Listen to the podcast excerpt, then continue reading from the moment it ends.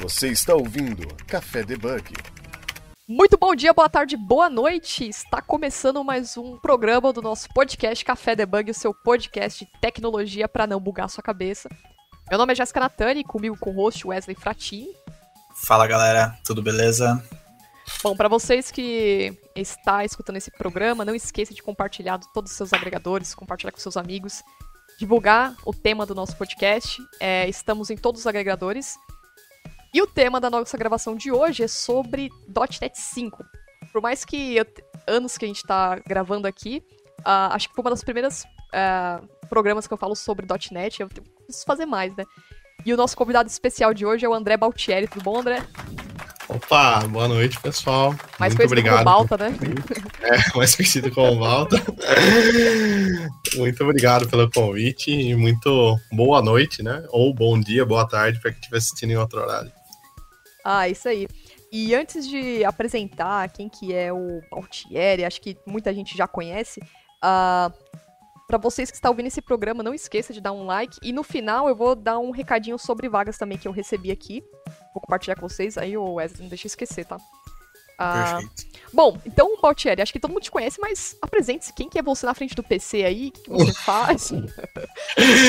Sou um dev comum que, que sobe código ruim pra produção, às vezes. sem testar. tipo. Brincadeira, eu sou André Baltieri. É, o pessoal me conhece como Pauta, né? Pelo meu site, pauta.io. E eu trabalho com desenvolvimento desde 2000 e alguma coisa, né? É, 2000, 2001 mais ou menos. E profissionalmente, né? Sendo remunerado pela função desde 2004, 2005 mais ou menos. Uh, e eu amo o que eu faço, amo trabalhar com desenvolvimento, então estou um bom tempo nisso. Pretendo ficar um bom tempo é, ainda. E durante esse período eu pude trabalhar aqui no Brasil, pude trabalhar nos Estados Unidos, é, pude ter experiência em projetos pequeno, médio, grande porte. Então rodei bastante aqui a nível Brasil com consultorias também nos últimos anos. E também trabalhei como head de pessoas, também atuei na parte de contratação de vagas e algumas coisas do tipo, que eu gosto bastante também, sou bem curioso para essa área. E atualmente eu estou 100% focado no Balta, né? Tô atendendo só alguns clientes que são pontuais, é, de consultorias que eu já tinha. E tô 100% full time no Balta, é, trabalhando só com cursos e tô muito mais dedicado à parte de educação nesses últimos anos, né? 2017, 18, 19 eu tenho focado bastante na parte de uh, como educar é, desenvolvedores, como é, trabalhar melhor essa parte de passar conhecimento. Ah, bacana. Eu sempre acompanhei esse seu. que eu trabalho com, com a stack do .NET já faz. desde quando eu entrei pra área.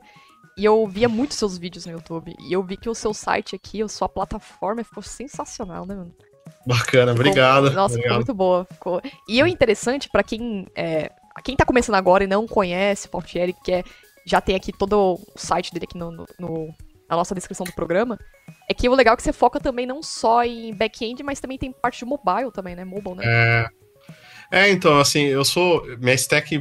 É, minha, minha stack principal é o .NET também, né? Eu, assim, uhum. sou apaixonado por, por C Sharp desde que eu conheci. Eu comecei com PHP, estranhamente. PHP? Ah. É, PHP. No técnico eu, tinha, eu tive é, C++, né? Mas é, foi minha primeira linguagem, assim. Depois eu fui para VB, um pouco de VB, né? Na, na época, VB6 ainda, é, com algumas coisas assim, estágio e etc. Mas o primeiro trabalho mesmo foi PHP, depois que eu migrei pro, pro ASP.NET, mais ou menos 2004, 2003, né? Então peguei desde o começo, então C Sharp é a minha linguagem principal. Mas eu, eu, eu tenho curiosidade por outras linguagens também, então eu escrevo bastante com JavaScript, TypeScript, eu adoro bastante também. É, o, eu fiz bastante coisa com Dart, é, que é a, a, linguagem do Flutter. E Swift também eu tenho gostado bastante, tenho estudado algumas coisas Caramba, de Swift. Swift. É, tem, é legal, tem algumas coisas assim que, que, me chamaram a atenção na linguagem. Então, assim, eu acho, acho bacana, depois que você já tá bastante tempo com uma linguagem, assim, é legal você pegar algumas outras linguagens para ter experiências diferentes, assim, é, é, é, bem bacana. A gente usa então, a linguagem como ferramenta, né? Porque você vai resolver um problema e cada linguagem tem seu, sua peculiaridade, né? É, é então, esse é um ponto, assim, que é, é fundamental quando você está num, um patamar assim. Uh, patamar, nossa, é difícil falar isso, né? Mas é, quando você está assim, num, ponto da carreira assim que você está mais olhando para a solução, né? E menos para código, assim. Então, uhum. você acaba tendo que, é, que olhar para vários, vários pontos. E quando você trabalha na frente de projetos, assim, muitas vezes não é a linguagem que você domina que vai é, definir o projeto, a solução do projeto, né? Às vezes o time, você domina bem C Sharp, mas o time domina bem JavaScript, se dá bem com Node, então não é só não é só a sua opinião que conta, né? Então tem que levar muito isso em conta e, e você conhecer esses outros stacks, assim, é, você consegue tomar decisões muito melhores, né? Cada um, cada, cada um no seu quadrado ali, cada um tem um, uma motivação por trás. Exatamente. Bom, é, já entrando aqui na, no início da pauta para falar sobre as novidades que, e o que, que a gente pode esperar sobre o .NET 5, né? Que ele sai em novembro agora, né? Novembro desse ano. É, é, isso, saiu, o .NET 5 saiu em novembro do ano passado. Ah, do ano .NET passado. 6, isso, o .NET 6 sai agora em novembro desse ano.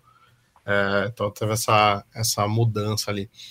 Caramba, e assim, vamos que a gente pode começar a falar sobre as melhorias que, que a Microsoft, desde quando ela mudou esse para parte de cross-platform, de é, múltipla plataforma, todos os ambientes, rodar tudo. Teve uma mudança muito radical para ela poder continuar se mantendo no mercado, né?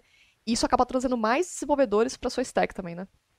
Com certeza, com certeza, gente. Isso é um, um ótimo ponto, né? Eu acho que, é, primeiro, assim, entender o, que, que é o .NET Framework, uhum. uh, o .NET, .NET Core e .NET Standard, e agora só o .NET, né? então, assim, é uma longa história, porque o .NET, ele tem, ele tem muito tempo de vida, né? Então, ele nasceu ali meados de 2000, é, então, não me recordo tão bem, peguei no, no 1.1, né? E desde então é, vem o .NET. Então, imagina quantos anos, quantas pessoas utilizando o .NET. Então, é muita coisa. É, então, assim, é um legado muito grande. É, e o que aconteceu com o .NET? Ele acabou sendo a stack, uma, uma, uma SDK principal ali da Microsoft para muitos produtos internos dela e de clientes é, por muito tempo. Bem, ah. é, porém, é, durante a, a transição para a nuvem, né, quando as empresas começaram a ir para a nuvem, né, cloud, etc., uh, ah, nessa época, assim, acho que meados de 2015, mais ou menos, estava é, muito bem fomentado já, né? A gente tem cloud, um conceito uh, 2010, 12, alguma coisa assim, mas assim, que estava mais no mercado, assim, é que a Microsoft estava virando a chave para uma empresa uh, não só de produtos, mas de serviços também, né? Uh, foi mais ou menos essa época, 2015. E aí o .NET Framework, que era que vinha desde a primeira versão do .NET, .NET 1.1, 2.0, 1.1, 2.0, 3.0, 3.5, 4.x, né? Ele não suportava multiplataforma, que é o uhum. falando do .NET Framework, tá? Uh, então a Microsoft olhou e falou assim, poxa, não faz sentido, né, a gente ter um, um cloud uh, como Azure, por exemplo, é um ótimo player de cloud, que suporta multiplataforma, Linux, uh, Windows e muita máquina Linux rodando dentro do Azure. Uh, não faz sentido a gente ter isso e não ter uma SDK que suporta, é, que não suporta multiplataforma. Então a decisão deles era, era de fato ir para multiplataforma, que o .NET pudesse rodar né, em outros ambientes. A gente já tinha projetos como o Mono, por exemplo, que é a base do Xamarin, uh, sendo tocado em paralelo, né? Então, se você olhar a comunidade, ela sentia essa necessidade já, né? Então, o pessoal já estava tocando um projeto é, quando a Microsoft adquiriu o, o Xamarin, né? Comprou a, a empresa, Xamarin é uma empresa separada. Uh, então, assim, eles já estavam tocando um projeto, uhum. eles já tinham a necessidade de ter o .NET, por exemplo, rodando em Linux, mas não tinha ainda. Porém, tinha é, acho que o, o, grande divisor de águas aí é assim, imagina assim que o .NET Framework é usado por muitas empresas, muitos projetos, é, e de repente você tem que criar um negócio que ele vai dar o suporte para multiplataforma, vai suportar Linux. Só que são sistemas operacionais muito diferentes, entendeu? Uhum. Ah, não tem como fazer um negócio e falar, ah, mas aqui, por exemplo, boa parte do .NET Framework depende de system.net. alguma coisa, que é dependência pura de IS, é, de coisas que eram só para o Windows. Uh, de repente, não, não, tem como fazer essa migração, entendeu? Então, eles decidiram que eles iam escrever um framework novo, e daí nasceu o .NET Core, que Core, o nome em inglês é núcleo, né, mas remete também a só o essencial ali. Então, as primeiras versões do Core, do .NET Core, elas foram mais focadas para a parte web, né, para trabalhar com desenvolvimento web, é, até por conta de Azure, Cloud e etc. E durante um tempo, a gente sabia que a gente ia ter o .NET Framework e o .NET Core rodando lado a lado, entendeu? Os dois, uhum. os dois frameworks. Então, assim, o pessoal que tinha legado, que trabalhava com, com, com sistemas que eram somente Windows e que dependiam do .NET Framework, continuariam no .NET Framework. O pessoal mais novo, mais hypado, que quer uh, trabalhar com tecnologias novas, já seguiria para o .NET Core, é, para essa transição. Então, é, esse foi o split, foi a divisão que, que, que, ocorreu ali, né? A gente, a gente passou a ter dois frameworks é, suportados pela Microsoft. Então, o .NET Framework continuou recebendo algumas atualizações, tanto é que acho que a última é a 4.8, é, algo do tipo, né? Veio recebendo atualizações, e o .NET Core também seguiu recebendo atualizações. Então, a gente tem o .NET Core 1, 2, 2.1.1, 2.1, 3, 3.1, né? Sendo as, as versões .1 as LTS, versões de longo termo, né? Long Term Support, é, que tem uma, um suporte por mais tempo pela Microsoft. Uh, e daí era, era assim, fato que ia chegar uma hora que o .NET Core uh, ia ter tanto quanto o .NET Framework já tinha, né? Então, assim, essa hora era basicamente o .NET 5.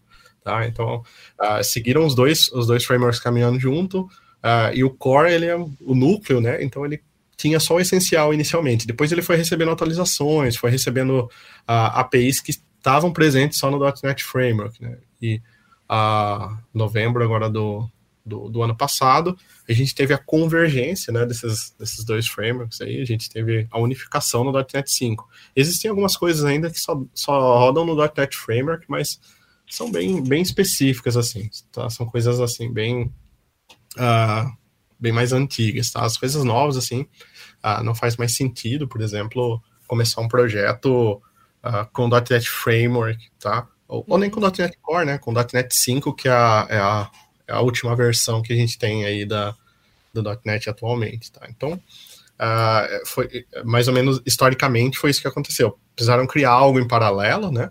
Uh, para que, que corresse lado a lado.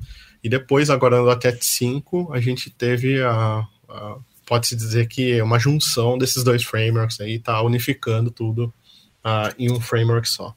Isso se relata naquele vídeo que você fez explicando o que é o .NET, o .NET Full, né, o .NET Standard, e para explicar que um é, tem uma parte, que tem o outro, e acabou tendo essa unificação, e foi por isso que surgi, acabou surgindo o Core. Isso se resume basicamente naquele vídeo que você fez, né?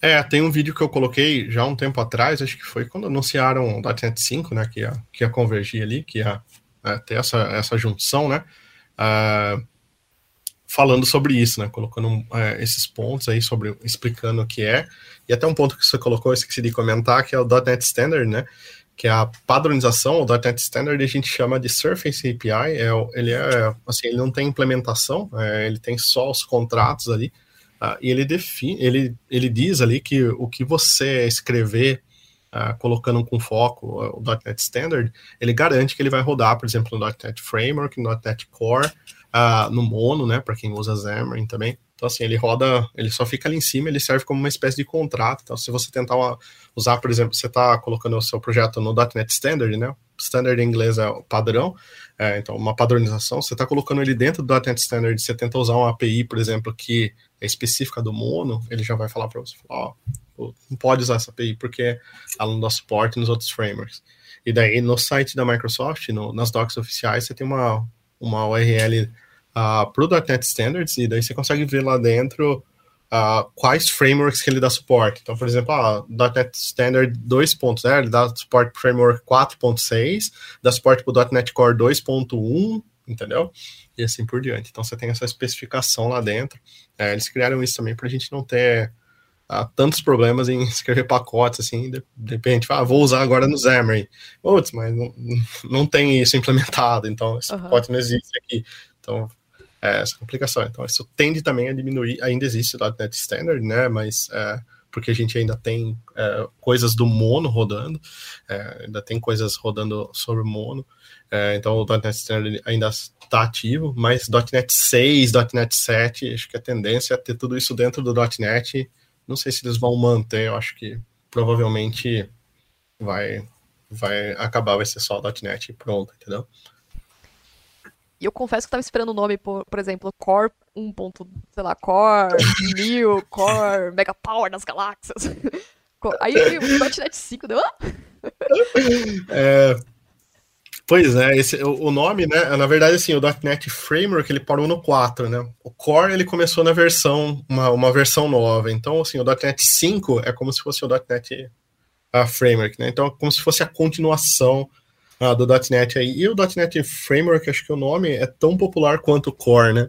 Então, e eu acho que .NET é mais, fica mais fácil, né? Porque você fica é, .NET Framework, né? Mas aí é Framework ou é SDK, né? Então é, fica sempre aquela guerra para saber o que é, né? Então acho que .NET é, é mais fácil. E daí as versões 5, é, a gente vai ter a 6, que é Long Term Support, depois a gente vai ter a 7, a 8 é Long Term Support, e a, a expectativa é que a gente tenha isso anualmente, né? Em novembro, a gente tem os lançamentos. É, então, todo novembro a gente vai ter um lançamento do, do, de uma versão nova do .NET. Uh, também o que antes do Core era não existia, né? Então, assim, uhum. a gente teve .NET 1, aí já teve 1.1, daí do 1.1 passou um tempo, teve o 2.0. Do 2.0 para o 3 demorou acho que uns 4, 5 anos, entendeu? Uh, então, a Microsoft se preocupa muito com a questão de retrocompatibilidade. Né? Então, se você olhar assim, pegar o código .NET mesmo, eu falo assim, uma das grandes vantagens é que muito do conteúdo que eu sei de .NET vem lá, nossa, lá, uhum. lá de trás, né? Então, assim, ele não ele vai recebendo coisas novas, com certeza, se atualiza, né? Mas assim, muita coisa dá para reaproveitar, né? Então, eles pensam bastante nessa parte, eles não jogam quase é, as coisas fora, né? Então, é, acaba sendo legal para gente. Você está ouvindo Café Debug. Mas por ter esse tempo curto de, é, de versionamento, por exemplo, é, a gente tem nem três meses, é, mais ou menos três, quatro meses que saiu o 5 e já está lançando o 6. Isso é para fazer correções e atualizações da, do 5. Então a gente pode entender que o 5 definitivamente ainda não está sendo usado como uma versão final, assim, pelo. As empresas estão migrando. Você acha que isso seria um risco? Ou, não, pode migrar porque é, eu esperaria mais um pouco. Qual é a sua opinião em relação a isso? Sobre essa parte da migração e com essas versões tão pouco recentes, sim. Assim, pouco intervalo. Uhum. Bacana. É, eu acho que assim, a questão de ter releases é, anuais, é, eu acho que é um negócio legal, né? Por exemplo, uhum. assim, eu, semana passada eu coloquei o, é, um vídeo sobre o preview 1 do .NET 6. Essa semana, na verdade, foi segunda-feira, eu tô perdido no tempo. É, é, sobre o preview 1 do .NET 6, né? Então, assim, a gente tem um preview, né? Mas preview, assim, é uma versão, é, tipo, é muito, muito ralo ainda, entendeu? Então, assim, só, só, diz, só para dizer que existe, tá? Só para anunciar as coisas que tem. É, de fato, mudanças mesmo, a gente vai ver lá para para beta, para release candidate e algumas outras versões mais, é, mais, tipo, depois de julho, agosto, assim. Tá? Mas essas releases anuais, elas são legais, primeiro porque um, um ponto interessante do .NET, eles estão trabalhando com Open Planning, então estão trabalhando com, com planejamento aberto. Se você for hoje no GitHub deles lá, você consegue ver o planejamento para o .NET. Então, assim, você pode se preparar. Você, ah, eu vou, vou escrever minha, uma, um app novo usando a Xamarin, ou vou esperar pelo MAUI que sai é, em novembro. Então, assim, você já sabe que sai em novembro, você já tem um release, lógico, pode mudar, as coisas podem atrasar, é, não, não, tem uma, não é assim, algo 100% assertivo, mas assim, você já tem uma previsão, então você já consegue se programar. Em relação a migrações também, é, você tem uma flexibilidade maior para migrar, porque como isso ocorre é, a cada ano, você não precisa esperar dois, três anos com muita coisa para você migrar tudo de uma vez só, que o risco é muito maior. Então, por exemplo, se você está no .NET Core 3.1 para você migrar para o .NET 5, é, não tem tanto impacto a nível de código, tá? É, é, é, difícil falar que não tem tanto impacto, porque depende muito do projeto, tá? Uhum. mas assim, uhum. é, teoricamente falando, assim, não tem tanto impacto. Então, é recomendado que, assim, saiu versão nova, vai lá, migra, tá? Vê o que, o que pode dar errado ali da sua, da sua aplicação, claro, mas já faz a migração. Não espera muito para migrar, porque senão vai ficando muito complicado. Se você tentar, por exemplo, migrar do, do, do .NET Core 1 para o .NET 5, nossa, vai, é, ser um assim, uma vai ser um trabalho, vai ser fazer é, tem uma, uma, uma, boa parte ali que vai ter reescrita, principalmente se está usando, por exemplo, o F-Core, né, que é o Anti-Framework Core, que uh, era o relacionamento N para N era feito de uma forma, hoje a gente tem suporte para duas, três formas diferentes, então assim, você mudou de uma forma, tem que voltar para a forma como era antes, é, acaba sendo complicado, então se você uh, para já todo ano e faz essa, essa migração, né, ou partes do sistema, pelo menos as partes mais importantes, você tem um sistema mais segmentado, né, pelo menos distribuído em pacotes, qualquer coisa que seja, você vai migrando aos poucos, uh, e você vai conseguindo estar tá sempre atualizado, né? Porque além, claro, de melhorias de performance que eles sempre soltam, né? Então, .NET 5, por exemplo, saiu com várias melhorias de performance em relação ao .NET 3. Por exemplo, o site do Balta estava com .NET Core 3.1, né? Eu migrei para o 5, assim, não, eu não tive nenhum problema, tá? Lógico, é meu cenário, pode não ser o cenário é, de quem está ouvindo. Mas uh, eles já garantem, só nessa migração aí, uma, um, um up de performance, entendeu? Então, você já está aumentando a performance, já está reduzindo o risco, porque tem um monte de bug fix, já tem issue que possivelmente ia dar issue de segurança no futuro e já está corrigida. Então, é, é, sempre bom ficar atualizado com. com, com Nossa, tô pensando nas versões anteriores ao Core. Qual o, o drama, a dor que seria para fazer essa migração? Mas teria que passar primeiro pelo Core, para depois passar para o Core.1.3, para depois migrar para o 5, né? Hum, é, não, eu, eu não, não, eu acho que eu não faria assim. Eu acho que eu pularia pro 5 direto, porque acho que o trabalho talvez seria o mesmo. Então, ah, vai ser o mesmo. Então, ah. é, eu, eu só assim. É, um cuidado que eu. Migração nunca, nunca é fácil, né? Então, assim, eu nunca. Bom, eu nunca passei por, por uma migração que foi tranquilo. Falei, ah, isso é tranquilo, é só mudar de A para B. nunca aconteceu comigo. Mas, é. assim, essa é a site do Balto. é um site, né? Que é um site normal. Mas assim, estou falando sistemas maiores, assim. O que ajuda muito nessa questão, às vezes, é você é, ter uma organização boa da sua aplicação, né? Então, se você tem sua aplicação, por exemplo, é, não tem uma solution gigantesca com 15 projetos dentro dela, tem isso separado em projetos pequenos, é, distribuído através de pacotes, seja com GitHub Packages, é, com o NuGet interno da sua empresa, alguma coisa assim, já é muito mais fácil. Você pode migrar de pacote em pacote, você não precisa pôr a mão na aplicação como um todo, e você vai conseguindo, é, durante o processo de migração desses pacotes, você vai conseguindo já pegar uma experiência, falar, opa, ó, eu sei que isso daqui quebra, então eu já vou deixar esses pacotes aqui para migrar por último, esses aqui eu não vou migrar, né? Então você já pode uh, e ganhando experiência à medida que você vai colocando a mão na massa, né? Agora, se você pegar um, um sistema gigantesco, né? Um monólito, assim, que não tem nada distribuído, é, daí realmente é... Aí boa sorte, é a única coisa que eu posso falar. É, então, é trabalhoso, custoso. E eu confesso, o Balta, mesmo eu trabalhando com .NET, eu acho que a gente tá mexendo com .NET Core 3.3, se não me engano. E uhum. é complicado a gente ficar lendo a atualização o tempo todo, é muito, as notícias muito rápidas. E eu parei para olhar as versões do .NET 5, algumas coisas, mas não cheguei a ler toda a documentação. E agora, olhando uhum. aqui o seu blog, eu vi que tem umas coisas interessantes no .NET 5 Preview, que você colocou aqui, que é essa precisão de escala de moedas, que eu achei bem legal. Bacana, né? Function é... handle, nossa, bem diferente. É... Né?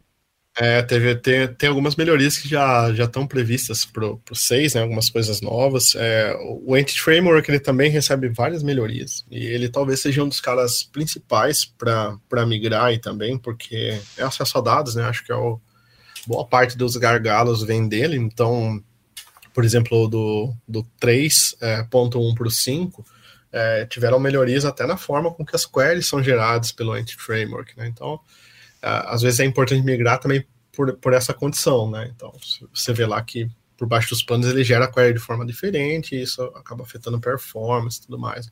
Fora essas, essas questões assim que Sim, às legal. vezes não é, é, não é só migrar, mas que nem as falar, te, é, que nem agora no 6 vai sair o, um data annotation por, por precision, né?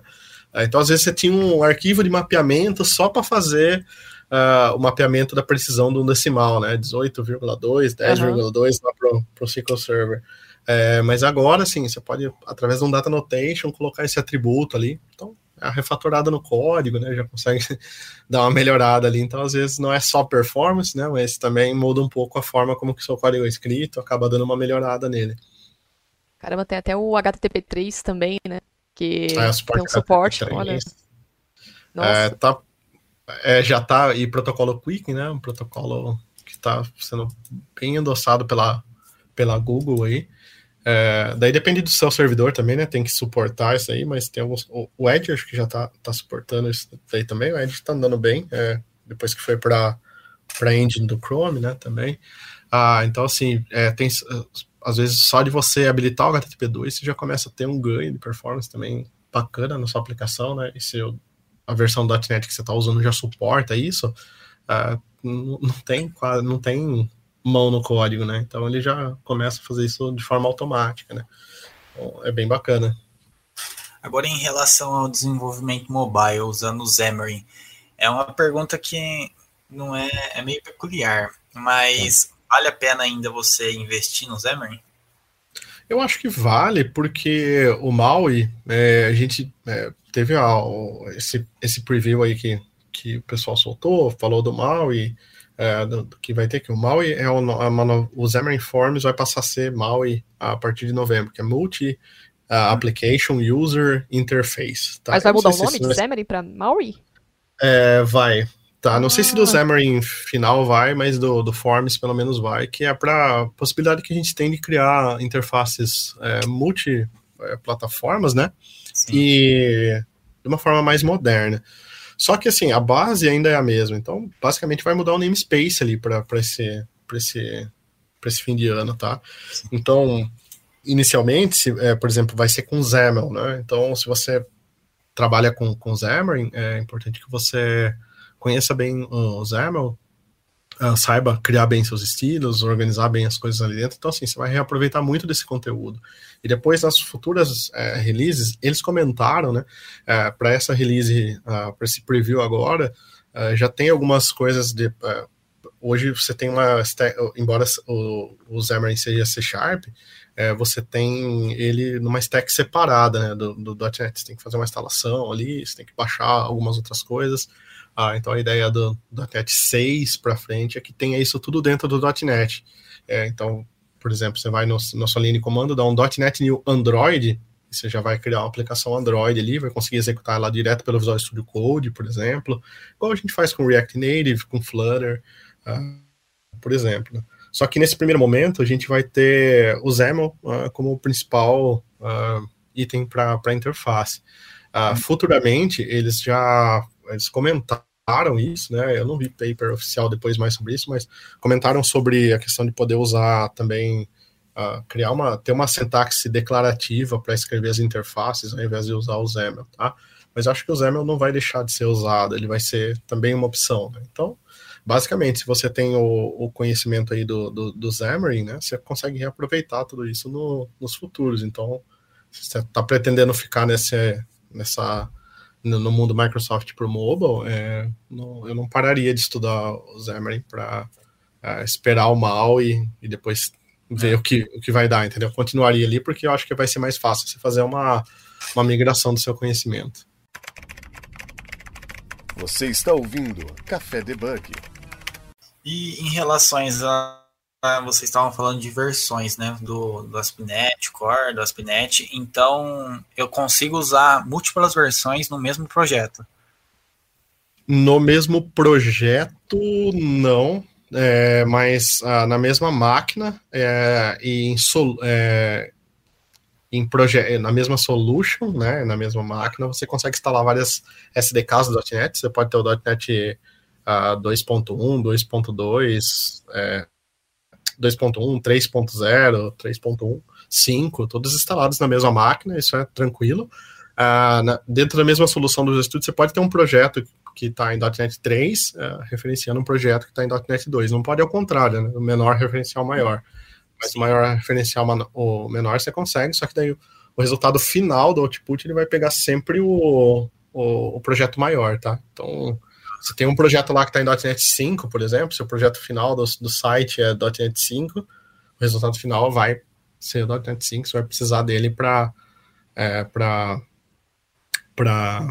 é instalado na, na máquina que você vai rodar sua aplicação tá bom? É. Mas é, você consegue trabalhar com projetos diferentes. Então, assim, se tiver isso já segmentado, você não precisa migrar todos os projetos, tá? Lógico que daí você vai ter, só vai ter recursos novos nos projetos é, que você está trabalhando com as versões mais novas, né? Vai.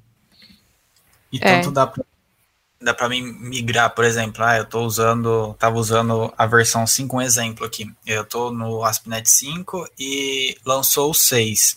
Aí migrei toda a minha aplicação para o 6 só que eu vi que eu não ganhei muita performance, não, não resolveu muito o meu problema assim e não ficou legal. Tem como eu reverter isso e migrar para o 5 novamente? Eu acho que a forma mais fácil de fazer isso talvez seja em relação ao versionamento de código mesmo, né? Então, no, no seu projeto, durante a, a, a, parte do versionamento, criar uma tag ali, né? Ou uma branch separada para essa migração. É, depois colocou em produção, viu que isso não, não deu certo, é mais fácil reverter a branch do que ah, rodar tudo de novo, né? Acho que seria a forma mais. Projeto de homologação, mais... né? É, exatamente, exatamente. É, inclusive, eu, eu tenho algumas coisas assim também, eu faço, é tipo beta, né? Uma uhum. coisa que eu faço sempre assim, coloco, crio uma branch nova lá, separada, às vezes coloco um código quase do zero ali, e daí fica a tag separada, depois eu só jogo isso daí pra, pro principal, né? Então. Ah, eu, eu costumo falar que assim, eu não sou fã, eu tento não ser fã de linguagem, mas é, como você falou, é bom a gente estar tá aprendendo, é, tendo conhecimento de outras linguagens, para ver que também as ferramentas não, nem sempre é uma bala de prata, né? Todo mundo fala isso. Mas eu confesso que, assim, se for pra falar assim, ah, qual que é a sua linguagem preferida? É C Sharp, cara. C Sharp, Stack.NET ali. Porque é um, é, um, é, um, é um mundo muito grande, assim, que possibilita bastante coisas, né? Bem... É, é, e assim, a gente tem, é, por exemplo, assim, a gente tá falando bastante aqui do .NET 6, né, e a visão do pessoal é, do, do, do time do, do .NET, é o One.NET, né, tem um .NET só que a gente consiga é, executar as aplicações ali, por exemplo, Windows, Linux, Android, iOS uh, e Chrome, tá? Então, uhum. essa é a ideia final do .NET. Mas isso assim, a gente está falando dessas aplicações, mas se a gente for pensar, e o Xbox? Também tem é mercado, verdade, né? A gente pode também escrever em C Sharp o Xbox. Quem sabe futuramente a gente não tem é, uma, uma stack para desenvolver, uma forma para desenvolver para o Xbox, né? Ah, já dentro da.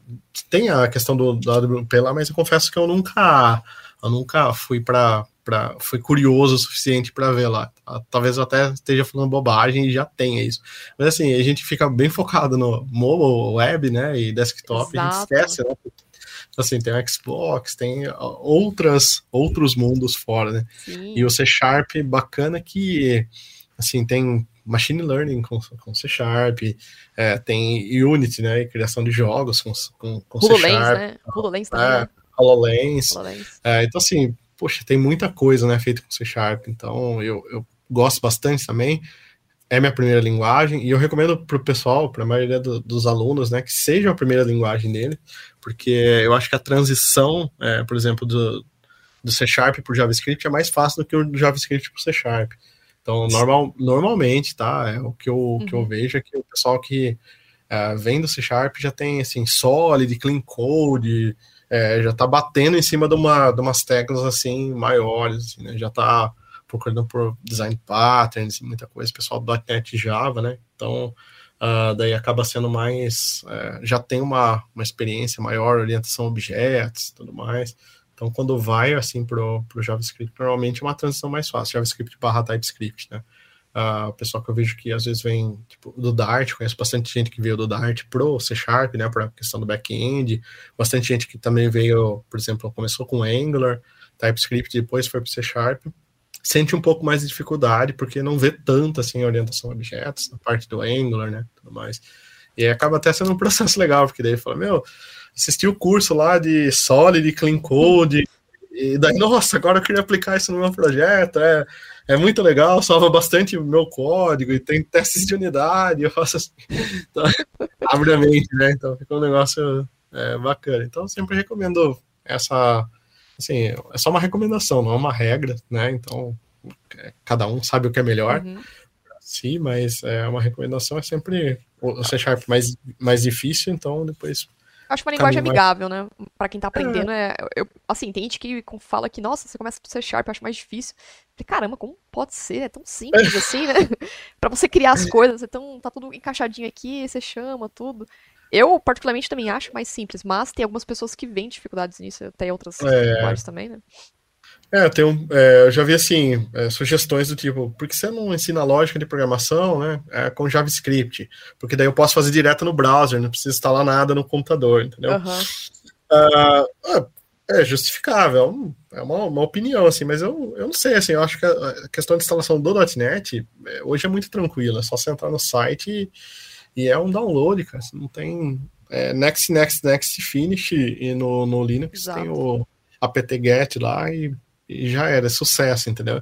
Já está instalado. Então eu acho que não tem atrito assim, e depois no VS você, te, você acaba tendo VS barra VS Code, uh, você acaba tendo uma experiência muito melhor do que no browser, né? Então. E é. tem um ponto que eu gosto muito de bater assim, embora é, eu tô começando essa transição agora que caiu, sei lá, caiu a ficha agora, é que acho que os desenvolvedores, independente da stack que você trabalha, a linguagem, tudo, é fundamental você entender aquele processo por debaixo dos panos, né? Saber como que funciona é, o compilador do C Sharp, como que faz o processo de build, né? Saber. Acho que, você acha que isso, na sua opinião, é importante você entender o processo de memória também?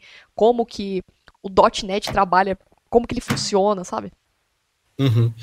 Eu acho. Eu acho, assim, até coloquei há um tempo atrás algumas perguntas que eu fiz é, e faria de novo, né? Se eu tivesse nos processos de entrevista. Aliás, tem uma, uma, parte do meu trabalho hoje que é muito focado em ajudar outras é, empresas a recrutarem. Então, quase todo, pelo menos quase, quase toda semana, assim, é, quase toda semana eu tenho eu tô falando com alguém assim que tá desesperado para contratar desenvolvedor. Então é uhum. é incrível, gente, incrível. Todas as empresas estão com assim, maior gap hoje Muito tá sendo esse, tá sendo contratar, assim, as pessoas é. não conseguem. Tem amigos que tá falando assim, Balta, eu tô com um projeto fechado, cara. Se você tiver 10 pessoas de .NET para me indicar, eu coloco os 10 para trabalhar amanhã. Remoto e bem remunerado. Então, assim, é, é, nesse nível que tá, né, as vagas. Elas estão tão, assim, é, é, enormes. E quando a gente fazia uh, processo seletivo, eu, eu, atuei como, como head na, na SX, né, uh, em São Paulo também, uma ótima empresa, assim, tive excelentes experiências, trabalhei com o Ângelo Belchior lá, uh, com um pessoal muito bacana, e quando eu fazia essa parte, ajudava também nessa parte de recrutamento de seleção lá, e também fiz isso durante meu, minha estadia na IBM também, Uh, acho que em toda empresa que eu, que eu participei, ou que eu, que eu estive, eu, eu gostava bastante dessa parte. Uh, eu, eu, gostava muito de colocar alguns pontos uh, teóricos, né, para saber assim também, além da prática. Eu acho que nada, nada tira o feeling do código, então tem que sentar e codar ali, às vezes codar uhum. junto para entender o raciocínio da pessoa, porque é, é, muito complicado submeter código e olhar só, só o GitHub. Eu adoro olhar GitHub, uhum. eu falo pro pessoal que o GitHub é o portfólio do desenvolvedor, assim como o Behance é para os designers, né? O, o, GitHub é o nosso, né? Então, assim, eu, sempre, eu gosto de olhar não para julgar código, mas para ver assim, o que o candidato está aprendendo, é, se ele é uma pessoa que está ativa na comunidade, se ele está sempre a compartilhando conhecimento, né? Então a gente consegue ter uma visão por aí também, né? Fora os outros trabalhos que, que eles fazem. É, mas aí tem a parte de sentar junto, porque tem a questão do, da explicação, né? Do que ele está fazendo, e tem uma motivação por trás de fazer aquele código ali. Mas quando você tem uh, um processo grande, quando você tem muitas vagas abertas e muitos candidatos para essas vagas, é, as coisas são muito complicadas, tá? Porque imagina assim, o processo de falo pro pessoal, para ser contratado, você tem que entender o processo de recrutamento e seleção. Tá? Recrutamento é encher a porta, encher a, a porta da empresa de candidato. Tá? A seleção é selecionar. Então, assim, para você ser selecionado, você tem que ser recrutado primeiro. Né? Então, não, não vai ser selecionado. Né? E é, esse processo, por exemplo, às vezes a gente faz, é, então, usa meios de, de comunicação para divulgar, chove currículo. Então, entra um monte de currículo. Só que como que você tria, por exemplo, uma vaga, às vezes tem 800 currículos por uma vaga, como que você, você faz uma triagem dessa aí, né? Então você começa a aplicar testes, né? Esses testes ah, não tem como ser, às vezes, um teste prático. Então, uma coisa terrível, assim, é você não dar feedback pro candidato, né? Então, ó, pega a aula do candidato e não dá feedback. Então, poxa, você vai fazer um processo, até abrir inscrições, né, para qualquer um submeter projeto, você vai ficar com uma fila lá de 800 projetos para olhar. Você tem que olhar esses 800 projetos e dar feedback para as pessoas Exatamente. depois. Exatamente. Como que você vai fazer isso? Não é viável, entendeu? A não ser que você, um, a não ser que você pare o time de desenvolvimento para fazer isso, porque tem que ser técnico para fazer isso. Um Hunter, é. por exemplo, não vai, não vai conseguir fazer isso. Tá? Então, assim, é, o que, que a gente que, que eu esquematizava já? Eu já fazia umas provas, é, então já deixava uns testes uh, online que já é, funcionavam como filtro. Tá? Então, assim, nesses testes tinha um pouco disso também, intermediate language, como que funciona o processo ali uh, do C Sharp, da compilação, né, o que gera intermediate language, para gerar uh, a compilação final, por exemplo, DIT e AOT, né, ahead of time, just in time, é, algumas coisas assim, depende da vaga também, lógico, né, não precisa é, também pedir isso às vezes para estagiário, coisas do tipo. É exagero, mas tá começando com .NET, tá é, iniciando no mundo .NET, acho que a primeira coisa é saber o que é o C Sharp, tipado, uhum. gerenciado, né? O que é uma linguagem gerenciada, como funciona o Intermediate Language. Acho que isso faz parte da linguagem, né? Faz parte do C Sharp. C Sharp está dentro do .NET Framework, então tem que saber um pouco do .NET Framework. Conhecer a ferramenta que você trabalha, né? É, exatamente, porque você conhece o if, o while, beleza, isso daí tem qualquer linguagem, mas qual é a diferença para essa daqui, né? Como que isso aqui funciona? Então, é, eu tinha algumas, alguns testes, algumas coisas assim, eu até separei, é, tem no blog lá, são 140 perguntas, foram as que eu lembrei, assim, tinha mais, mas assim, foram 140 que, é, que, que eu separei lá, assim, que são é, de C Sharp, .NET Framework, é, então são perguntas, assim, que tem vários níveis lá, tá? Não tem só do nível do nível básico, e é um negócio legal porque ele já dava uma filtrada, então depois disso daí, aí ficavam, sei lá, 80, 60, 50 pessoas. Daí depois dessas 50, passava para a questão do projeto, né? E depois para a questão do código, para depois é, partir, às vezes, para a contratação, né? Então, é, ter a teoria, né? Entender, às vezes, como as coisas funcionam, ele vai te ajudar em alguns pontos, tá? Então, as empresas também, elas estão ficando mais ah, espertas para esse ponto hoje, porque elas estão começando a entender que tem muita tecnologia, tem muito framework. Então, ah, eu preciso de alguém que trabalhe com AngularJS. Tá, mas agora já tem o Angular 10, tá todo mundo trabalhando no Angular 10. E o AngularJS? Ah, agora não é mais Angular, agora é Vue, tá? Putz, é. como que eu vou fazer para contratar isso? Ah, agora começamos a usar microserviços dentro da empresa, e um serviço é escrito em Node, um serviço é escrito é, Python com Flask, outro serviço é PHP, e agora eu tenho que contratar 15 pessoas com 15 tecnologias diferentes. Não vou achar tudo isso dentro de um, de um desenvolvedor só. É. Então, como que fica essa questão?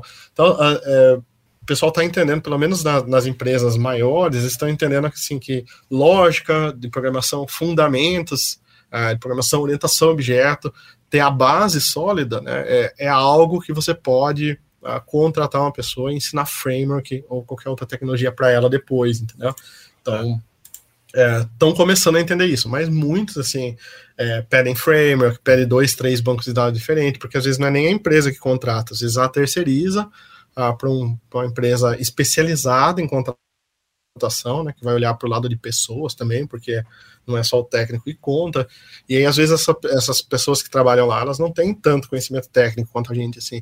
Então, é até um apelo que eu faço a vocês, não briguem com os recrutadores, porque eles querem contratar, Sim, né? É verdade. Então, assim, é tudo, ele não sabe. Estão então... fazendo o trabalho deles, né? O que foram é, pedido para passar. É. Ah, mas uh, o cara me pediu o SQL Server e Oracle, tá? Então, ao invés de é, criticar e xingar a pessoa, etc., vai lá e explica para ela. Fala assim: ó, o Dot, é, SQL Server e Oracle são bancos distintos, vai ser difícil você achar uma pessoa assim, entendeu? É uma abordagem, é um caminho muito, muito melhor para se fazer. Então, uhum. isso acontece ainda hoje, mas uh, eu acho que já está caindo a ficha nessa questão assim da, do do modelo de contratação, né, e do que, que é sustentável ou não é, para trazer para dentro da empresa. Então, às vezes, você traz uma pessoa muito especialista num framework, né, principalmente se você é uma empresa que desenvolve é, para terceiros, né, que não tem um core ali dentro, se você é uma empresa que está é, contratando uma pessoa, por exemplo, para trabalhar com .NET, é, porque tudo na empresa é feito com .NET, tranquilo, tá? Você sabe que vai ter uma, uma vida longa ali dentro. Agora você está contratando uma pessoa para projetos, né? E você tem um projeto com Angular, E amanhã? Amanhã vai ter com Angular de novo, vai ter com React. Então você já tem que se preocupar muito mais em relação à contratação dessa pessoa, porque você não vai contratar ela e daqui dois meses demitir. Tá? Exatamente. Tá? Porque, não porque é, é, isso é, lógico que é desumano, né? Mas é, também tem o lado assim que é caro, né? Você pagou, você tirou uma pessoa do mercado, é muito mais caro do que você manter uma pessoa ah, dentro da empresa. Então, não é não é não é fácil, né? Então já tem que pensar nisso antes de contratar também. Então trazer uma pessoa que tem uma flexibilidade maior. Por isso que eu falo para o pessoal da relação de ser full stack, generalista, especialista, né? Então está começando, se especializar é muito melhor, porque você não vai confundir sua cabeça. Então começa lá back-end, foca bem no back-end. Meu, tá bom em back-end, pega um pouco de front, pega um pouco de mobile, porque você nunca passa apertado, entendeu? Arquitetura tá dentro de também? uma empresa. Arquitetura, arquitetura- também, boas práticas, também, padrões, boas né? práticas. né? É, isso já vem. O pessoal pacote, que tá né? no back-end é, já, já acostuma bastante com isso, né? Nossa, Balta, mas eu olhei aqui seu. tô olhando o blog, né? Eu vi o vídeo, o, vi- o vídeo que você faz sobre as perguntas de processo seletivo, né? Tanto para estagiário, Uhum. júnior, pleno e sênior. Tem, você enxugou, você até tinha falado no vídeo que tinha poucas perguntas. Só que eu tô olhando aqui o site, gente, tem muita pergunta. Então eu anotei algumas, porque tipo, é bom a gente revisar, fazer um feedback nós mesmos. Falei, caraca, então vou ter que anotar tudo isso aqui agora. gente, Assim, muita pergunta tem. é, é bacana, assim. Eu, se- então, eu separei, eu tinha mais, eu tinha, eu tinha um banco de perguntas enorme, cara, enorme. Mas foi, foi se perdendo, assim, né? A gente sempre esquece de E coisa parar pra pensa, registrar. né? No, no- quando você tá codificando o dia a dia, você não pensa, né? Tipo, É, ah, não tem noção.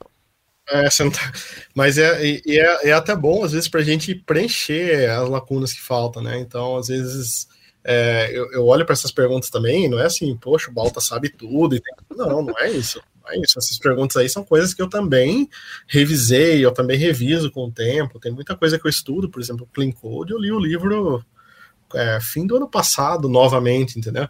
Eu já tinha lido, é, acabei lendo ano passado, fim do ano passado de novo, então eu às vezes leio é, materiais de novo para revisar, ou assim, eu lembro de algo superficialmente, eu falo, nossa, preciso aprofundar mais nisso, preciso aprender melhor isso aqui. Ah, é assim que é o wait, como que funciona essa parte de verdade assim, no- C Sharp. Então, dá uma, uma, uma aprofundada nesses assuntos. Então, eu acho que é, é importante dar sempre essa, essa revisada nos fundamentos, porque se a gente parar para anotar, o pessoal me pergunta muito assim em relação ao aprendizado, né? Como que você faz para se manter atualizado? Como que você faz para aprender?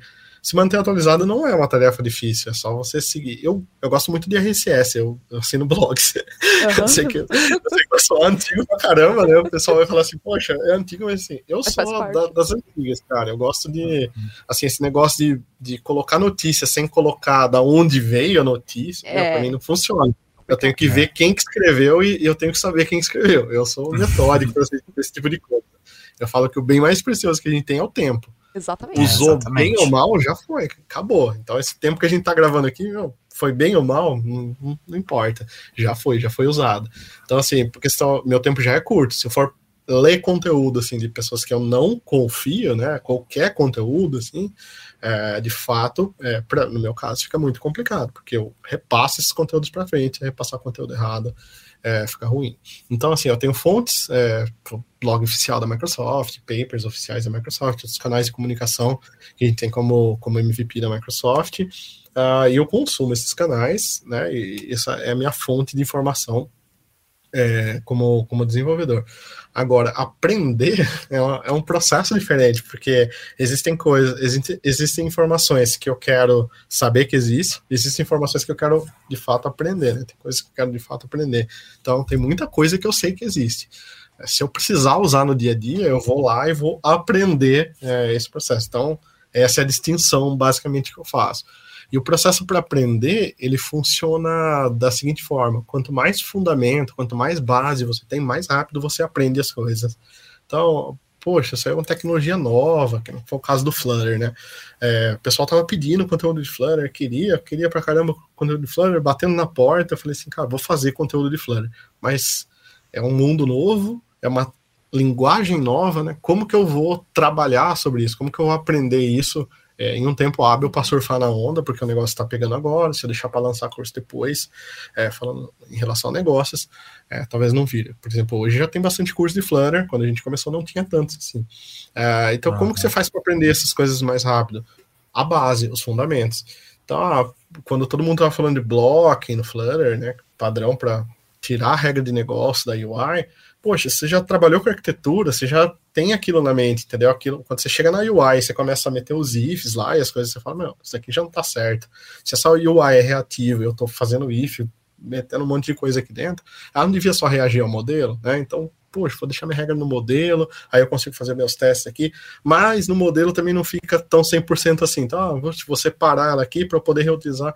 Enfim, você vai é, colocando em prática uh, todo o seu background nessas tecnologias novas, entendeu? Então você vai chegando a coisas e tem pontos assim que você coda e daí você vai para a internet para ver, né? E putz, era aquilo mesmo. Tem várias pessoas com a, com a mesma ideia que a sua, né? Só algumas implementações diferentes, mas aí você tem a certeza, você fala, nossa, tá, tô no caminho certo, né? Eu pensei dessa forma, ele pensou dessa forma, só que ele executou diferente, mas, mas tudo bem. Então, ter a base, ter os fundamentos é, é fundamental para você aprender coisas novas.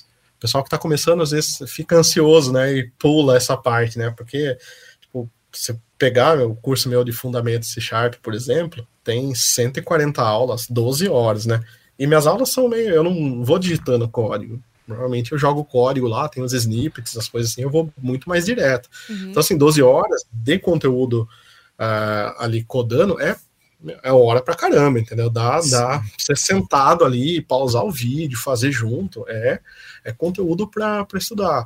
É, então, assim, é um conteúdo denso, porque você fala, meu, fundamento, é um negócio que você tem que perder muito mais tempo estudando, entendeu? Então, você pega ali um curso de 12 horas, é um curso massivo. Agora, você pega, por exemplo, criar APIs com ASP.NET Core, duas horas meu, duas horas batido ali, mas é um curso legal para você para eu criar e para você consumir, porque você fala, nossa, eu tô fazendo uma API, tá conectando no banco e tal. Aí você olha para o C Sharp e fala assim, nossa, C Sharp, orientação objeto, ah, eu tô criando uma classe estática, nossa, agora é uma classe abstrata, nossa. Assim, não é tão empolgante, eu, eu, eu entendo essa parte. Só que a gente tem que aprender é, a fazer as coisas é, que a gente não quer 100% fazer, entendeu? Algumas coisas assim, precisa, eu brinco com o pessoal assim, falo, assim, tem que sentar a bunda na cadeira e estudar, e aprender a estudar, entendeu?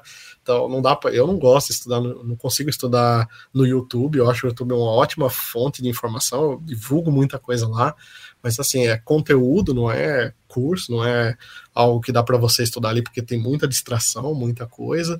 É, celular também, meu celular vive no, no silencioso.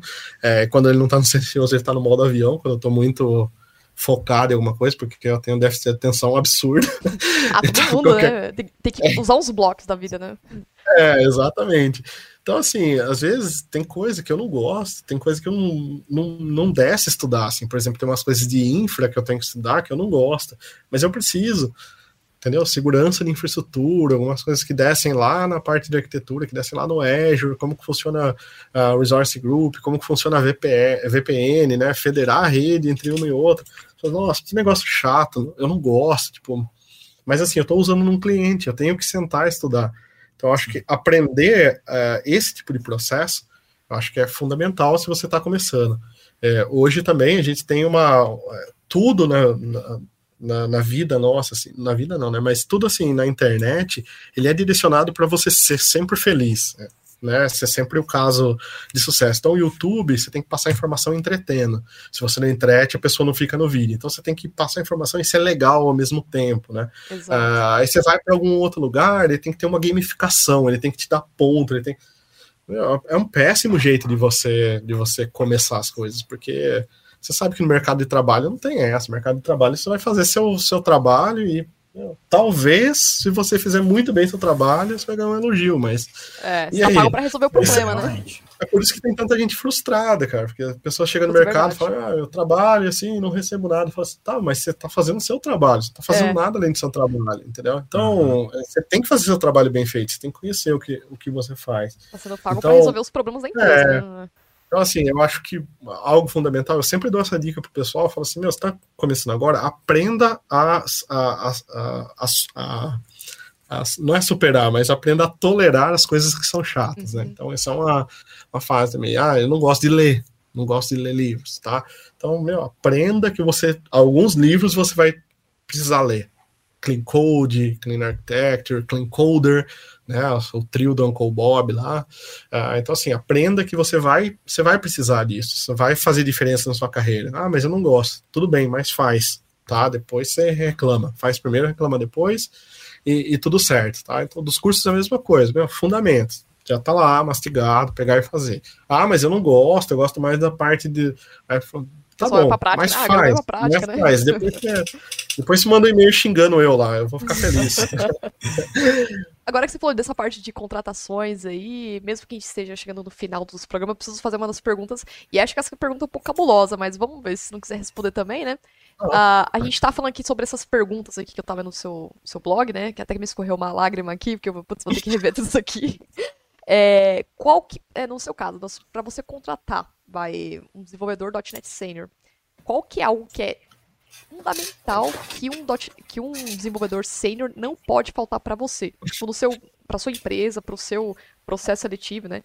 Aí cada um tem uma, uma opinião diferente, mas para você, o que que o... Você fala assim, não, isso é fundamental o sênior ter e eu não, não contrato se não tiver isso. Tem alguma coisa ou você é mais maleável? Tem sim. A gente não. podia falar de três itens, né? É, três, três itens três, importantes que Vamos... seria para um, Vamos sênior, assim. as coisas aqui. Três uhum. itens. Beleza. .NET, falando em .NET mesmo, qual que é os três itens que você considera de extrema importância que o sênior não pode faltar para ele no processo seletivo? Tá. Não, bacana. É, relação assim, o projeto, a questão é que a senioridade, às vezes, ela pode mudar de projeto, tá? Então, às vezes, uhum. por exemplo, já aconteceu vários casos, assim, de pessoas ser sênior uh, na empresa onde tá, às vezes vai fazer processo seletivo numa outra empresa e chega lá, a barra é muito mais alta, é, são perfis uhum. diferentes. Então, ah, trabalho muito aqui com aplicação enterprise, uhum. poucos usuários, então tem que saber lidar muito bem com regra de negócio, tem que ter um jogo de cintura muito muito grande para lidar com o usuário.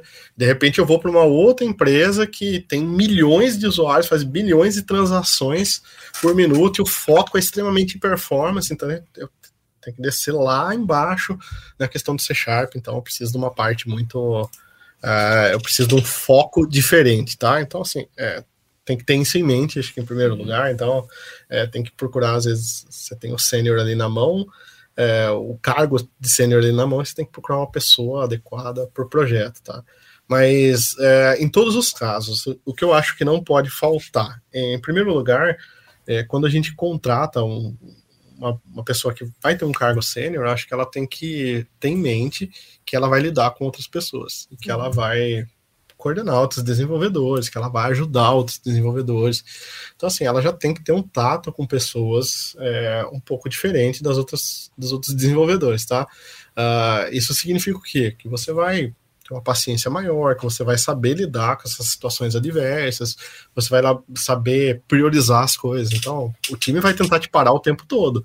Se toda hora que alguém te parar com dúvida, você parar para ajudar, você não vai fazer o, o, seu trabalho. Se você não fizer o seu trabalho, você vai ser cobrado por isso, uhum. entendeu? Então, assim, você tem que ter, você tem que ter essa visão, você tem que saber o que é importante, né? Você tem que saber o que priorizar nessa, nessa parte. Então, a primeira coisa que eu, que eu ponderaria, é, com certeza, seria assim, a questão de ter um tato. Pessoas, né? É, um tato, um tato com pessoas, saber lidar assim, é, com essa com essa parte. Uh, o segundo ponto, que com certeza eu consideraria também, é, em questão de experiência de fato, tá? Então, eu sei que às vezes é, as empresas elas têm é, estruturas, né, hierarquias diferentes. Então, às vezes tem empresa que é dois anos júnior, dois anos pleno, dois anos sênior. Né? Então, seis anos ali a pessoa tá, tá de sênior. Ah, pode ser, não estou julgando, é, é, cada um, cada empresa é, é de um jeito, mas assim, uh, o que acontece?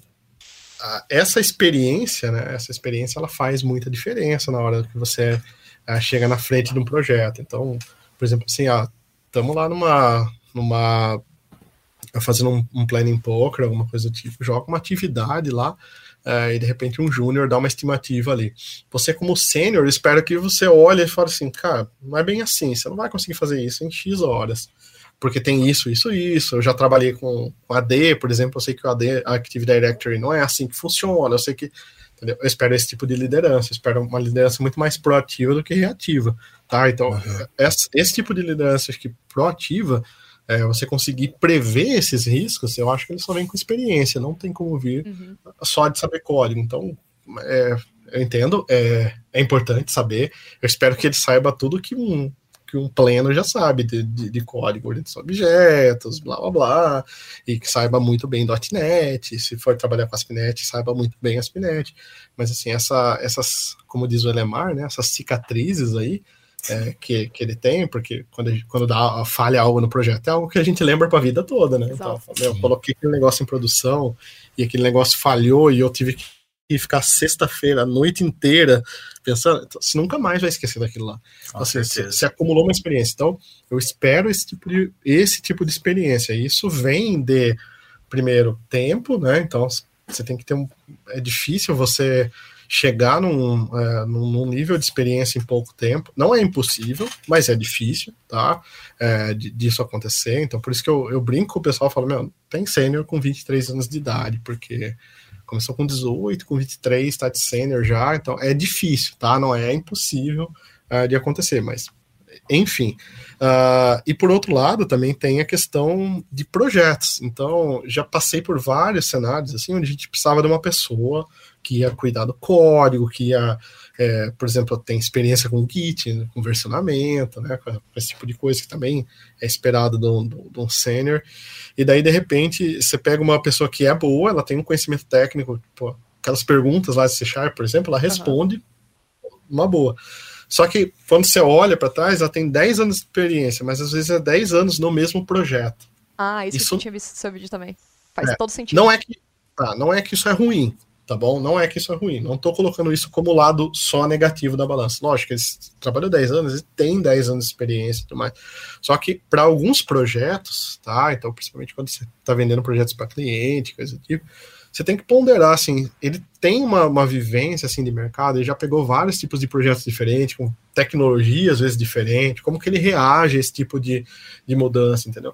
Então, se ele já passou por diversos projetos, se ele já teve sucesso e, principalmente, fracassos é, em diversos projetos, é, então eu acho que isso já conta como um ponto, como um ponto positivo, tá? Então, já, já eu ficaria mais já me agradaria mais é, nesse ponto. Falei, meu, já passou por diversos projetos, então ele já, já tem uma noção, né, é, de como de como funciona mais ou menos é, fora de casa, né? Então dentro de casa, às vezes está 10 anos ali, você sabe como lidar com a maioria das pessoas ali, você sabe como que a burocracia funciona. Agora quando você está fora, as coisas são um pouco diferentes, né? Então é, isso faz a diferença. Tá, então a gente pensou no é, é, tempo, né? Experiência da pessoa. Tem a questão de lidar com pessoas também, né? E fora Exatamente. essas questões técnicas também, né?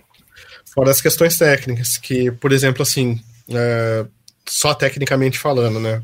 Uma pessoa que trabalha a, com desenvolvimento de software, é, principalmente é, já num, nível de senioridade, tem que conseguir absorver coisas com uma grande facilidade, né? Então, mudanças, coisas novas. Uh, ele vai ter que passar por time, então basicamente você vai ter que aprender. Uh, então, cai naqueles pontos que eu falei para você de ter os fundamentos é, muito bem é, muito bem alinhados, tá?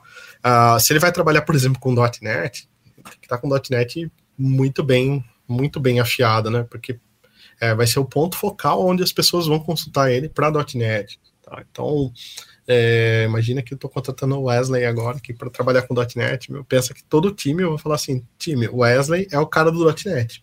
Se vocês tiverem de dúvida, vocês vão chegar até ele. Ele vai saber responder todas? Não, mas as que ele não souber, ele vai ter um jeito ali de, de, de, te, de te responder. Ele vai conhecer Sim. alguma outra pessoa que sabe, ou ele vai pelo menos saber um caminho, né? Ele não vai estar tá, assim, perdido, falar, meu, não faço ideia de como resolver esse, esse problema, né? Então, é, a nível técnico, tem que estar tá nesse, nesse nível aí. Algumas outras coisas que eu gosto de colocar também é, para sênior ali, né? Eu coloquei é, da parte até de. Tem muitos lugares que eles falam sênior, daí tem arquiteto de software, uhum. arquiteto 1, 2, 3, tá?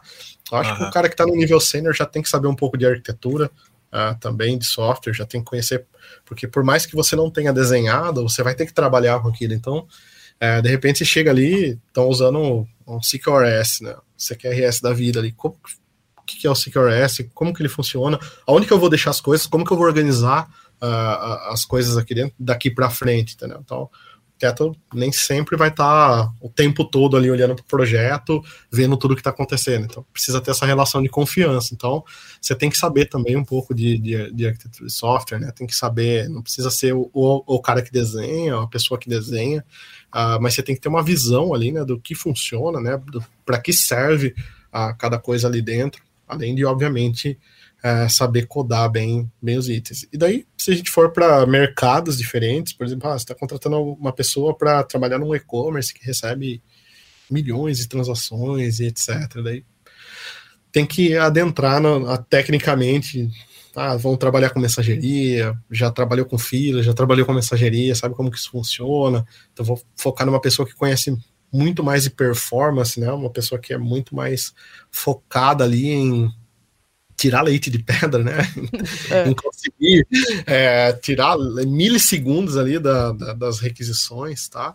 É, se eu for para um outro lugar onde eu não tenho tanto, contratando para um lugar que não tem é, tantas requisições, não tem tantos usuários, mas a gente tem, por exemplo, dentro aqui um framework, tá, a empresa tem legado, tem outras coisas do tipo. Você tem que pegar uma pessoa que é muito boa em transpor o negócio para o código, né? uma pessoa que entende bem requisitos, que consegue é, materializar bem essas ideias né, a nível de código e, e tocar essa solução adiante. Então, tem essas peculiaridades, né, dependendo do projeto e da empresa que, que você está. E tem aquelas empresas que precisam de tudo. Né? É. um pouquinho de, de, de cada coisa, né? É, esse processo de, os processos de recrutamento, assim, recrutamento e seleção, né, principalmente seleção, né, a parte de seleção, é, eu sempre levei muito a sério por conta disso, né, eu sempre fiquei pensando assim, falei, meu, eu tô trazendo para a empresa alguém que vai trabalhar do meu lado, Exato. então... Pode tornar, produto, minha... né? pode tornar minha vida muito melhor do que é hoje, então eu quero que ele torne muito melhor do que é hoje, eu quero que eu uma pessoa que eu possa confiar, né, que eu possa entregar trabalhos para ela. E nada, nada melhor do que é, alguém que já está na empresa para contratar outra, porque você já conhece, você sabe como as coisas funcionam. Então, tem que ser um casamento. Não adianta você trazer uma pessoa para dentro da empresa que é, você é, não bate a cultura, entendeu? A pessoa ah, tem uma cultura totalmente diferente, então ela quer entregar, a empresa quer entregar os negócios rápidos, precisa reagir rápido às mudanças, é, não está nem aí com teste de unidade, coisa tipo. De repente você traz um desenvolvedor que está totalmente focado em qualidade, em performance. Então, assim, não é um casamento que vai dar certo, entendeu? Uh, então, assim, quando você tá lá dentro, é muito mais fácil você já ter essa visão. Então, você consegue ter uma pessoa assim, consegue ter esse feeling, né? E fala assim, nossa, é a pessoa certa ali, porque ele tá no, no momento certo da carreira dele, que, é, que a gente precisa, né? E tem a questão, eu vou trazer a pessoa para um projeto, vou trazer a pessoa para N projetos, né? tem muito essa relação. E depois você tem que ficar gerenciando isso. Sim. Tira daqui, põe ali, né? Então. É, Imagina o Wesley é um... falar assim, ó, trabalhei do lado do Baltieri ali, ó, construindo os, os, APIs ali. Meu Deus, nossa, cara chato, cara chato. Meta, meta de vida. aí seu hype vai lá pra lá pra cima, pra caraca. É, vai nada. Você vai descobrir que é chato. Pô, ah, cara cheio de toque. Cheio de toque. Ô, oh, tira esses, esses referências que tá sendo usado aqui, ó. é verdade, isso aí eu falo. é, isso aí é mesmo. É. Idente código, pelo amor de Deus. Idente código, pelo amor. Bom, Baltieri, eu, gostei muito da, desse programa aqui, só que infelizmente a gente chegou no final dele. A gente falou bastante coisa, falou sobre o principalmente o .NET 5, 6, falamos sobre a carreira do .NET aqui para quem tá aqui querendo entrar. E se você tá começando agora, começando com C Sharp, a plataforma Balta.io é uma, uma das recomendações aqui que a gente do Café Debug oferece também, indica, porque tem muito curso aqui da, de carreiras que você coloca, né? Pra galera que tá querendo fazer, começar com C Sharp, tem domínios ricos, uh, orientação a objeto, testes. Então acho que é um, um caminho já a seguir, né? É, eu tenho, esses últimos anos, eu tenho trabalhado bastante com essa parte, assim, de uh, entender a, a, demanda, a necessidade uhum. do pessoal, né? Então a gente começou. O Balta começou em 2013, mais ou menos, o Balta.io, e 2015, 16 para cá, a gente começou a rodar Power BI e algumas outras análises para entender o que o pessoal precisa, não o que eles querem, porque uhum. o querer é hype, né? Então, às é. você viu sobre microserviço, quer aprender microserviço, etc. Mas assim, por que, que eu não consigo aprender microserviços hoje? Talvez porque você não consegue criar boas APIs. Por que, que eu não consigo criar boas APIs? Porque você não tem fundamento de orientação a objeto, etc. Esses dias atrás estava consumindo uma API, gente, date time como string, algumas coisas assim de Putz, estrutura é. de dados uhum. básica. Mandava, por exemplo, assim, uh, um get para a API, ele trazia o retorno dos dados, trazia a lista de dados. Aí quando passava de, de, do, de 100 registros, ele trazia os dados paginados. Nossa, ah. mas aí quebra todo o retorno do meu front. Hora eu tenho que esperar.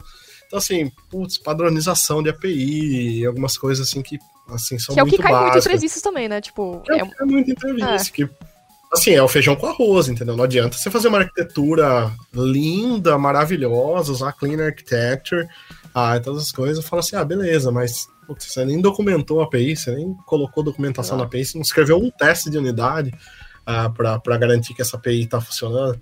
Então, assim, não adiantou nada, você só trocou seis por meia dúzia. Uh, então, assim, eu bato muito nessa tecla. Uh, a gente uh, colheu bastante informação uh, disso daí, de, de cursos que a gente já teve, dificuldades que o pessoal tinha, e eu organizei todo um plano de estudos, que eu já mostrei diversas vezes, preciso até colocar no, no blog lá, né, que é um, assim, a carreira mesmo, que, como que você, como que seria o modo ideal para você começar a aprender. É claro que são casos e casos, você não pode começar no ideal. Então, uhum. né, por exemplo, assim, hoje eu tinha que ter corrido 100 quantos quilômetros, mas não consegui, choveu. É. Mas eu corri um pouco, então já deu, já tá bom. Mas assim, o que, que eu fiz? Eu coloquei isso tudo dentro de uma carreira, né? Na verdade, já tem várias carreiras no Balta lá, balta.io barra carreiras. Você vai encontrar a carreira de .NET Developer, você vai encontrar a carreira de Angular, Node, Flutter, Uh, então, uh, de .NET e Flutter, acho que são as duas que mais estão uh, com conteúdos ali. Acho que .NET está com seis cursos, Flutter com 10. Uh, então, assim, já está na ordem certa que você precisa aprender ali. Então, se você for por ali, uh, já é uma garantia, assim, que você vai ter um aprendizado contínuo, tá? É, e eu gosto sempre de lembrar, assim, que curso, gente, é 20%, 30%. 70% é mão na massa, dia a dia, prática, tá? Isso, na vida. É, parece estranho um cara que vem de curso falar isso, mas é, é a realidade. Então, assim, você vai ter que ralar bastante. Os cursos eles dão um bom direcionamento, uh, dão os fundamentos. Então, assim, você tem muita coisa mastigada lá já, né? É, mas é, nada substitui até a prática. Então, eu não gosto de falar assim que você vai sair uh, um desenvolvedor .NET no, no fim. Não, não vai. Então, isso daí depende muito da prática, de você colocar os itens em prática, tá? Mas tem temos ótimos cases aí de, de alunos assim que, que são sucesso hoje, né? Eu fico muito feliz com o pessoal e, e sou muito, muito grato por poder ter sido professor de, de muitos aí. Muito bom. É, antes de finalizar aqui, eu falei que tinha um recadinho, eu vou colocar aqui uma para quem tá uh, tem um comunicado de uma vaga aqui também para Cheesecake Labs. E a Cheesecake Labs procura Software Engineer, React Native, Software Engineer Python, é, Mobile Engineer, iOS, é, Mobile Flutter também, aí ó, já faz o um curso no, no Balta pra já ficar craque nas vagas, UX e Quality Assurance, né, que seria o QA, na verdade. Então, na aqui da descrição do programa tem um e-mail para você enviar seu currículo, você pode mandar lá. É, bom, Balta, eu só tenho que te agradecer por ter participado aqui do nosso, dessa empreiteira aqui. É, e acho que é isso. Tem mais alguma pergunta ou Wesley falar? Não, tranquilo. Ah, tá.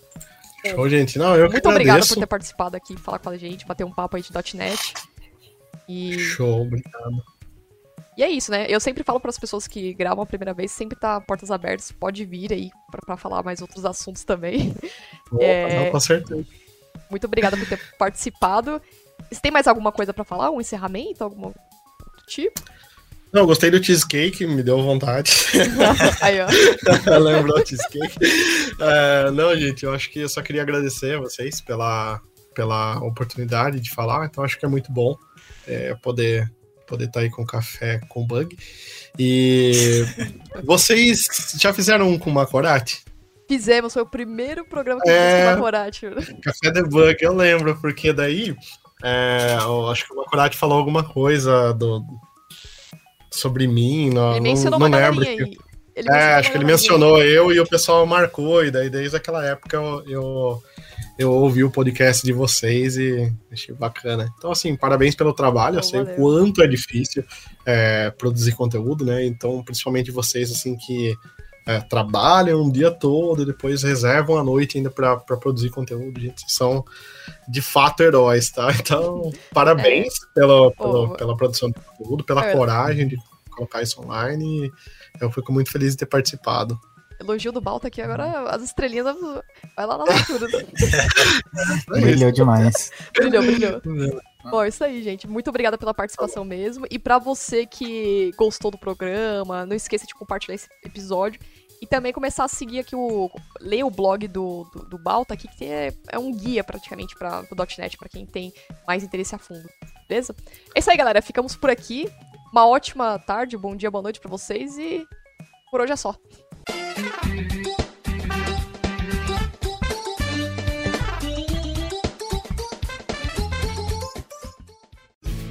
Este programa foi editado por Café Debug.